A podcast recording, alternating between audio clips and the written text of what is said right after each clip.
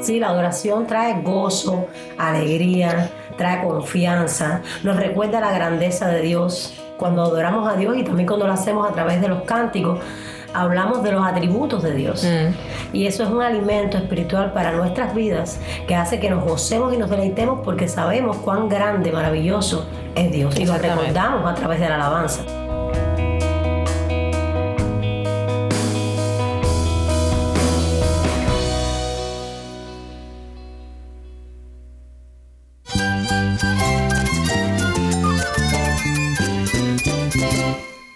Cristo es la esperanza. Cristo es mi Señor y mi Salvador.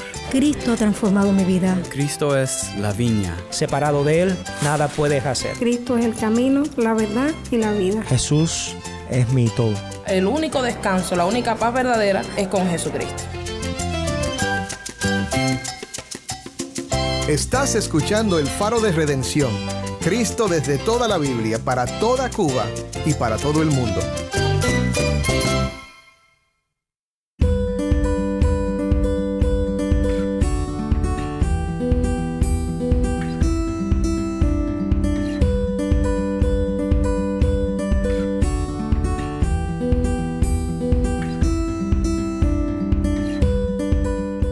Soy el pastor Dani Rojas, el nuevo director y locutor del Faro de Redención.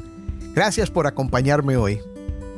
Hoy continuamos con una serie nueva que hemos titulado Creados para Adorar. ¿Qué es la adoración? ¿Por qué adoramos? ¿Es necesario adorar? ¿Cómo debemos adorar a Dios? Estas son preguntas importantes que cada creyente en Cristo debe hacerse y saber contestar. Esta semana estaremos hablando de la adoración y viendo que esta es la razón por la cual fuiste creado. Hoy vamos a escuchar una conversación desde La Habana entre Jennifer Ledford y Marialis Alfonso, que sirve en la Iglesia Reformada Emanuel de Centro Habana, sobre todo lo que es la verdadera adoración a Dios. Cuando leemos en la Biblia y buscamos un poquito acerca de la palabra adoración, encontramos varias palabras que, definen. Mm. Eh, el hecho de adorar. Oiremos acerca de cómo y por qué nos deleitamos en el Señor, de la idolatría natural de los seres humanos, de la centralidad del Evangelio y la gracia en la adoración y mucho más. Va a ser una conversación profunda, pero amena, y creo que será de mucha edificación y bendición para tu vida. Como decías al principio, es mucho más que cantar. Es mucho más que cantar. Es decir, que el objeto de nuestra adoración no es solamente cuando cantamos, cuando estamos en el culto, cuando estamos en el templo. El objeto de nuestra adoración es estar presente siempre, en todo lugar, en nuestra casa, en nuestro trabajo, en nuestro andar diario. Quédate conmigo para oír la conversación completa con Marialis Alfonso.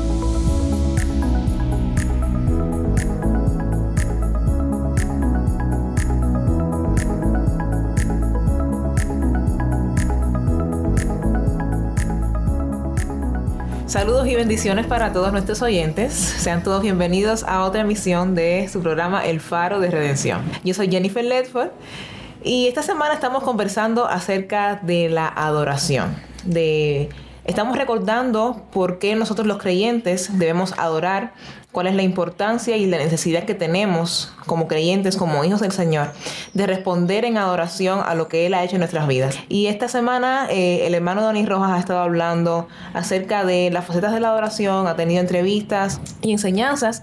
Y en el día de hoy yo estoy conversando con la hermana Marielis Alfonso. Ella está sirviendo actualmente en la Iglesia Cristiana Reformada en Manuel en Centro Habana y la hemos invitado al programa para que siga edificando a los, a los oyentes, a los creyentes acerca de de la adoración. Dios te bendiga mucho, mi hermana. Gracias por eh, aceptar nuestra invitación para el programa. ¿Cómo has estado? He estado bien. Gracias por la invitación a ti. Que permite el Señor que sea de bendición y edificación este tiempo, que sea bueno para la iglesia. Amén, amén. Entonces, mi hermana, ya cayendo en, en, el tema de la entrevista, según el concepto de la adoración, según lo que tú entiendes de lo que es la adoración, ¿por qué tú te deleitas en adorarle? Bueno, según entiendo, la adoración es mucho más que, que cantar, Mm. es mucho más que, que cantar salmos, que cantar himnos. Para mí la adoración es un estilo de vida, la adoración para mí es servicio, es entrega, es devoción. Para mí la adoración es también eh, un acto de doblar las rodillas y rendir homenaje a Dios. Y no todos podemos adorar, porque para adorar entonces hay que conocer a ese Dios Amén. al cual adoramos o queremos Amén. adorar. Eso y entonces encanta. por eso es un privilegio. Mm, amén. Y le doy muchas gracias a Dios porque hayas traído a colación ese tema.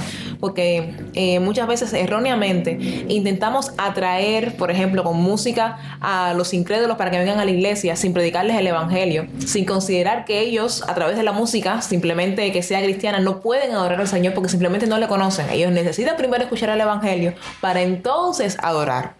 Exactamente, así es. Muchas veces cuando nosotros nos ponemos a reflexionar en lo que es la adoración y a preparar nuestros servicios de culto, una de las cosas que siempre recordamos es que esa adoración, ese servicio de culto no es un entretenimiento. Amén. Amén. es- es un- es una cuestión del alma, Amén. donde nosotros nos inmiscuimos espiritual y emocionalmente también. Amén. Y eso me encanta porque de hecho lo que queremos eh, resaltar es que la adoración involucra que nos deleitemos en el Señor.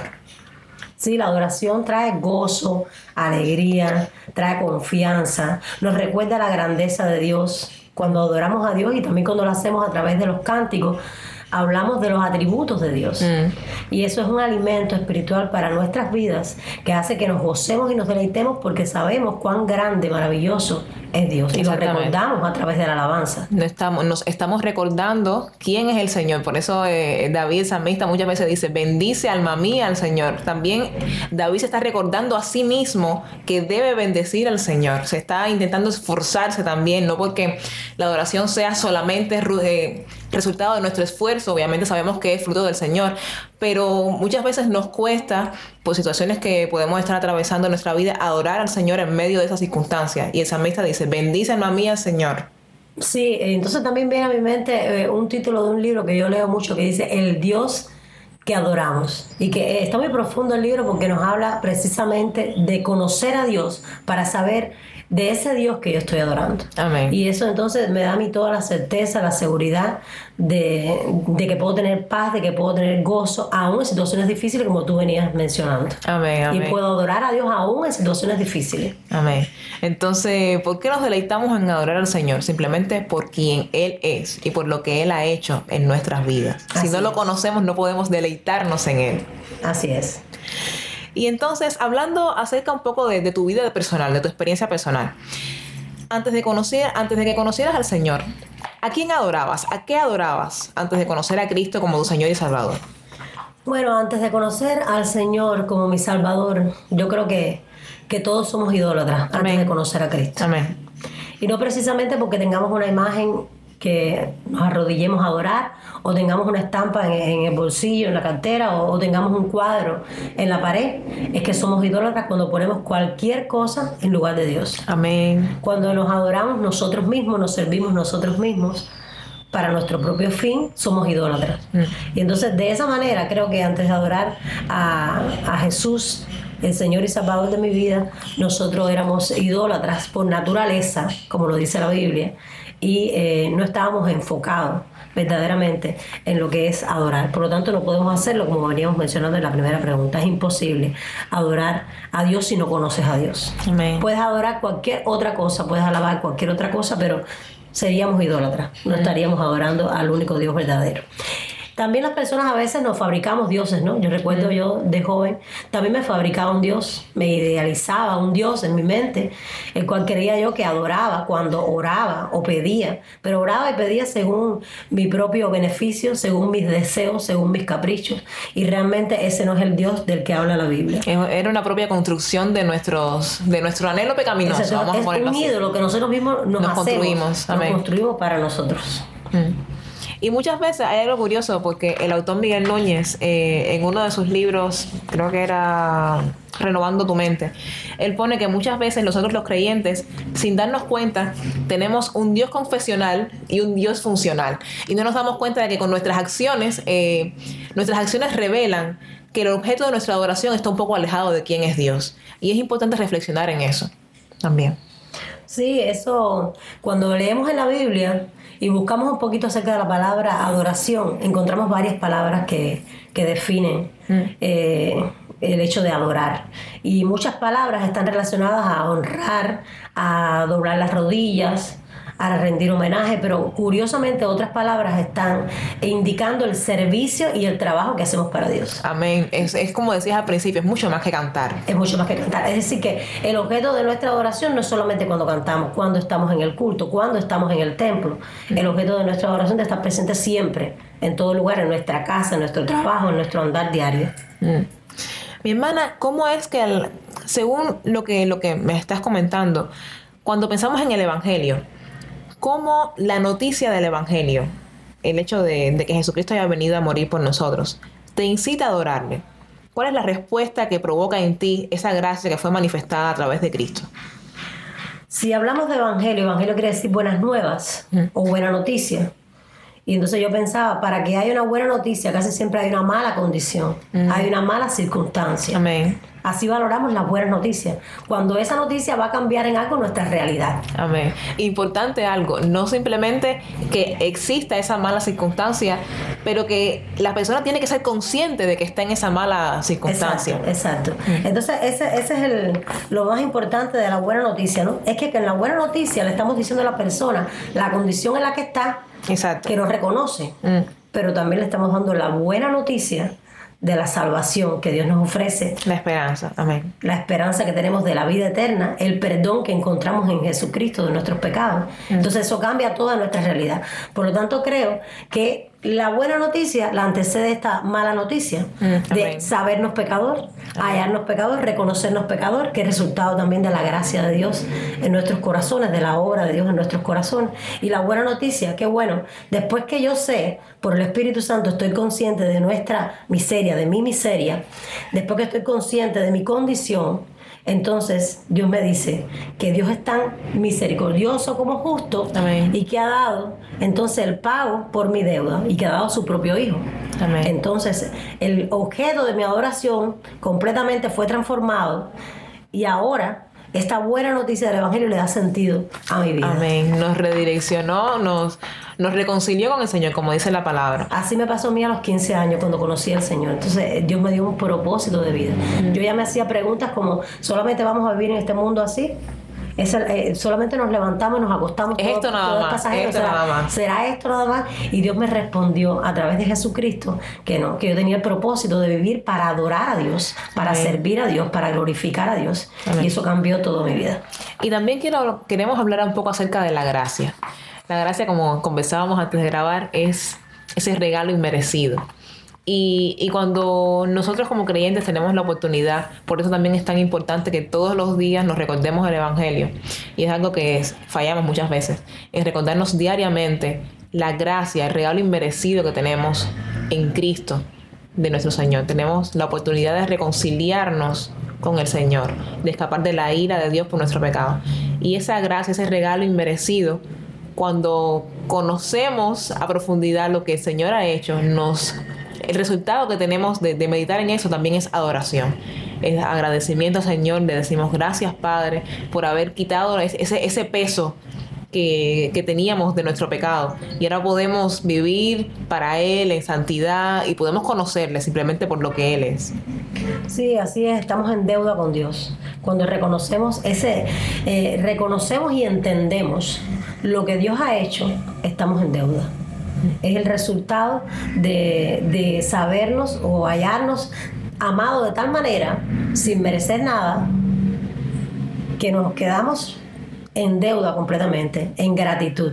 No podemos, a partir de ese momento de que la gracia de Dios obra en nuestro corazón, en nuestra vida, no podemos vivir de otra manera que no sea de rodillas delante de Dios. Amén.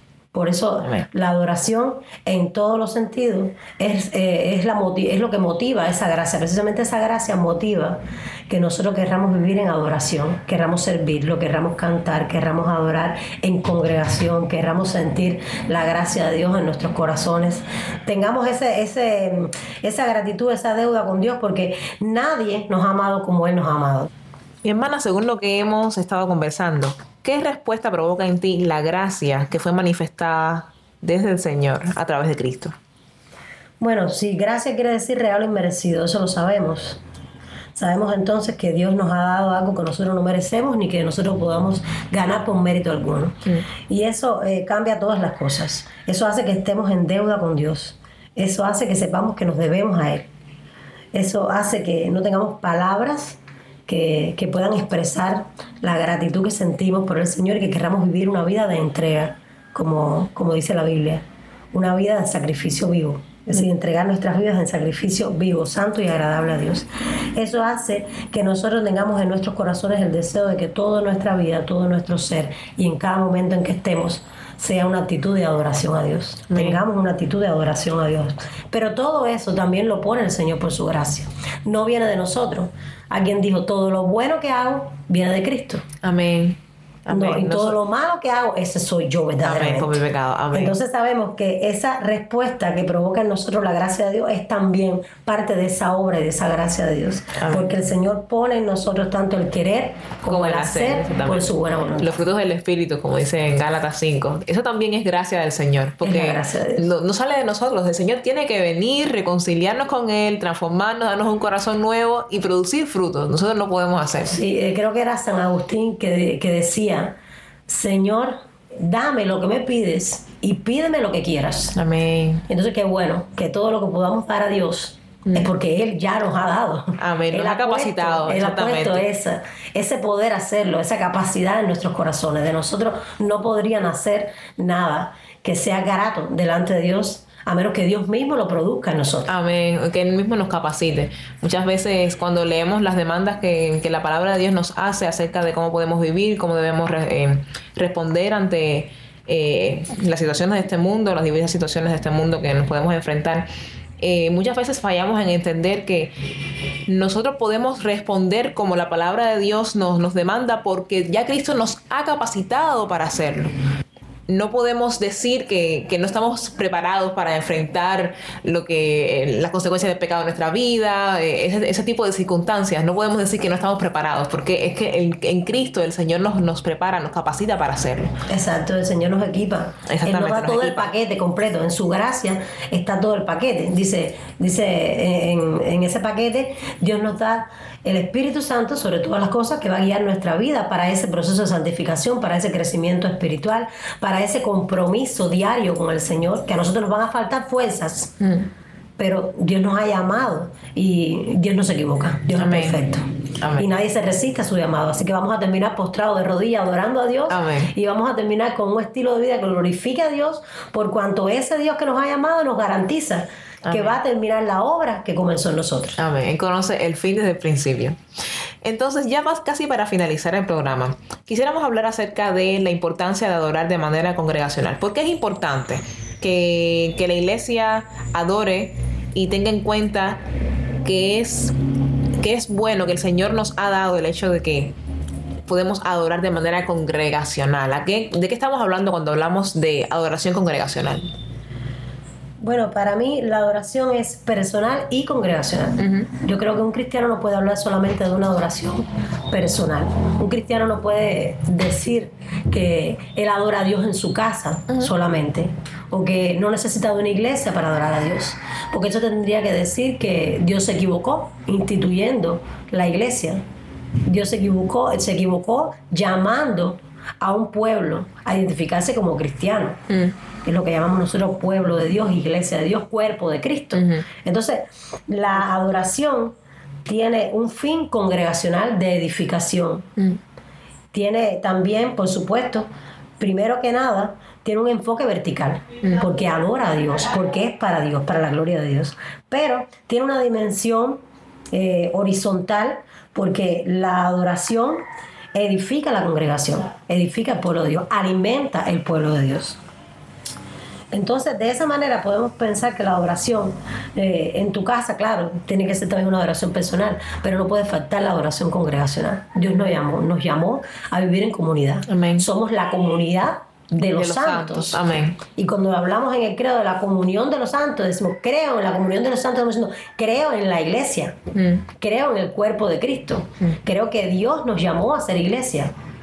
Entonces, de esa manera tenemos que ver la adoración congregacional, la adoración que hacemos a través de las oraciones, a través de las alabanzas y en las alabanzas donde también eh, eh, nos sentimos que nos expresamos espiritualmente, pero también emocionalmente, porque en la alabanza hay gozo, en la alabanza hay paz, pero también en esa alabanza, en esa adoración, en ese momento de culto congregacional, nosotros estamos haciendo votos delante del Señor. Mm. Decimos a veces a través de los signos de los coros, yo te seguiré, yo quiero servirte, Señor, tú eres, tú eres excelso sobre todas las cosas, tú eres grande, maravilloso, inmenso es tu amor. Entonces todo eso lo estamos diciendo congregacional y estamos haciendo un voto congregacional, un compromiso de la iglesia con Dios. Sí, también está, se puede decir que estaríamos respondiendo de manera comunitaria a la obra que el Señor ha hecho.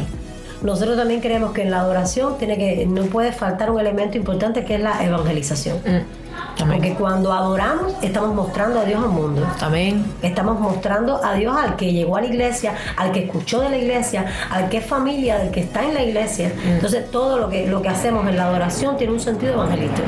No podemos adorar sin presentar a Cristo. Amén. Porque entonces esa sería una adoración vacía, carente de significado, carente de sentido. Y también todos los amos y todos los llamados a la adoración que hace la palabra, que son innumerables, llaman a, adorar como congregación. Mm llaman a adorar, eh, eh, alabar a Dios en la, en la, en, la congregación de los santos, o de los rectos, ¿entiendes? Entonces, y así menciona muchos textos donde habla de adorar a Dios congregacionalmente, mm. como nación santa, como dice la, escritura. Un pueblo que vive por Dios. Exacto. Para anunciar, de hecho, como dice, para anunciar la virtud de aquel, que nos llamó a su luz admirable. Amén. Qué bendición, me encanta.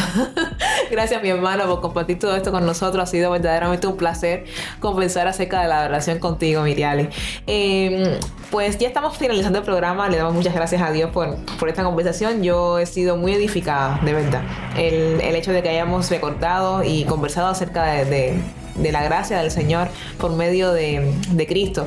Y les exhortamos a todos los oyentes que sigan escuchando nuestros programas, que puedan seguir edificándose y que podamos crecer en el conocimiento del Señor. Dios les bendiga mucho.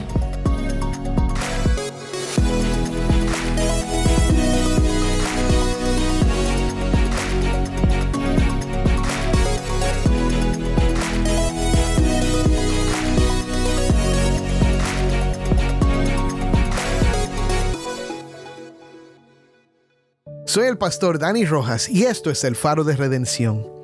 No sé tú, pero esta conversación ha sido de bendición para mí y muy edificante. Es importante entender que Dios nos llama a adorarlo como estilo de vida, tanto en casa como en la comunidad de creyentes. Y como hemos estado diciendo toda esta semana, fuimos creados para adorar.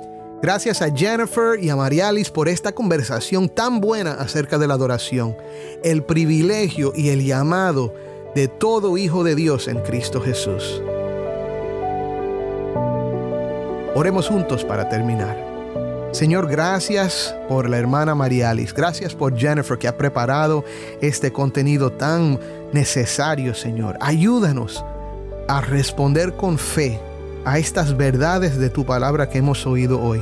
Si hay alguien que ha estado escuchando que todavía no ha puesto su fe en Jesucristo, hoy Señor pedimos que tu Espíritu Santo haga esa obra y transforme esa vida en el nombre de Cristo. Ayúdalos a confiar en Cristo como único y suficiente Salvador, para que se conviertan, Señor, a través de tu gracia, en verdaderos adoradores, en espíritu y en verdad. En el nombre de Cristo oramos. Amén.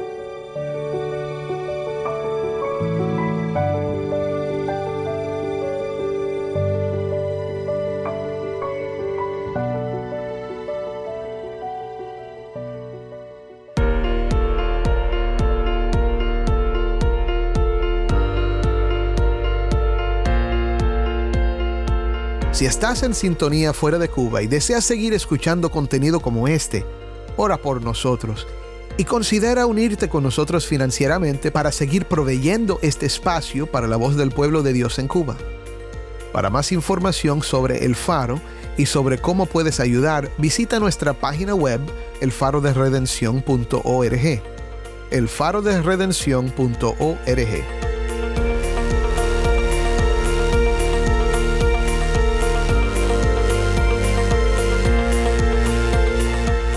¿Tienes una historia que contarnos sobre cómo el faro de redención está impactando tu vida? Mándanos un correo electrónico al ministerio arroba el faro de. De nuevo, ministerio arroba el faro de. O, si te es más fácil, puedes enviarnos un mensaje en WhatsApp. Nuestro número es 1-786-373-4880. De nuevo, 1-786 373-4880.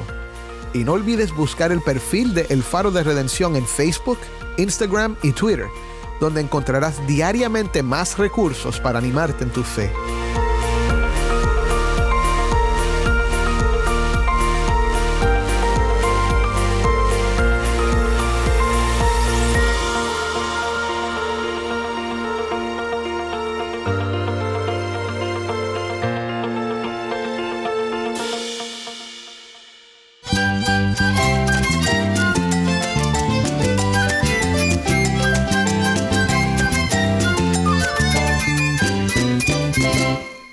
Soy el pastor Dani Rojas y esto ha sido el faro de redención.